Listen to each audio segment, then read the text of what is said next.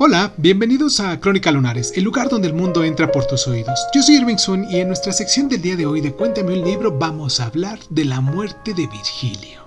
de Hermann Broch. Comenzamos.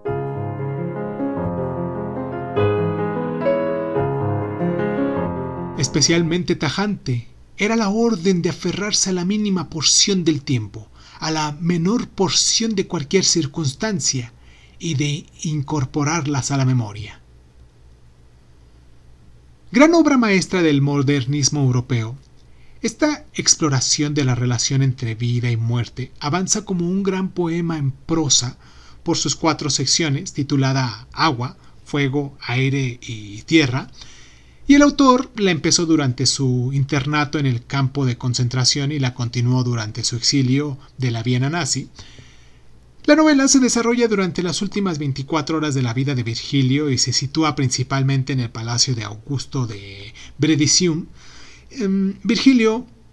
cuenta en esta historia ha vuelto a, a, Italia para morir, llevando consigo a Eneida, recién completada,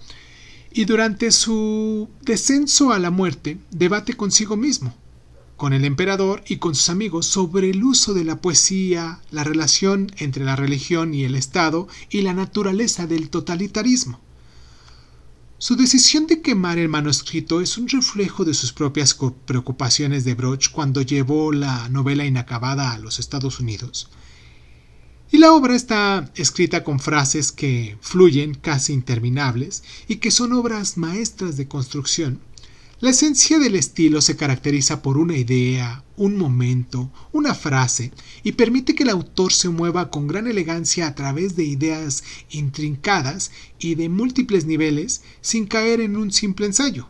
Abarca todo un mundo y todo un discurso con una inmediatez profunda y sensual que permite que el lector entre en discusiones de considerable complejidad intelectual,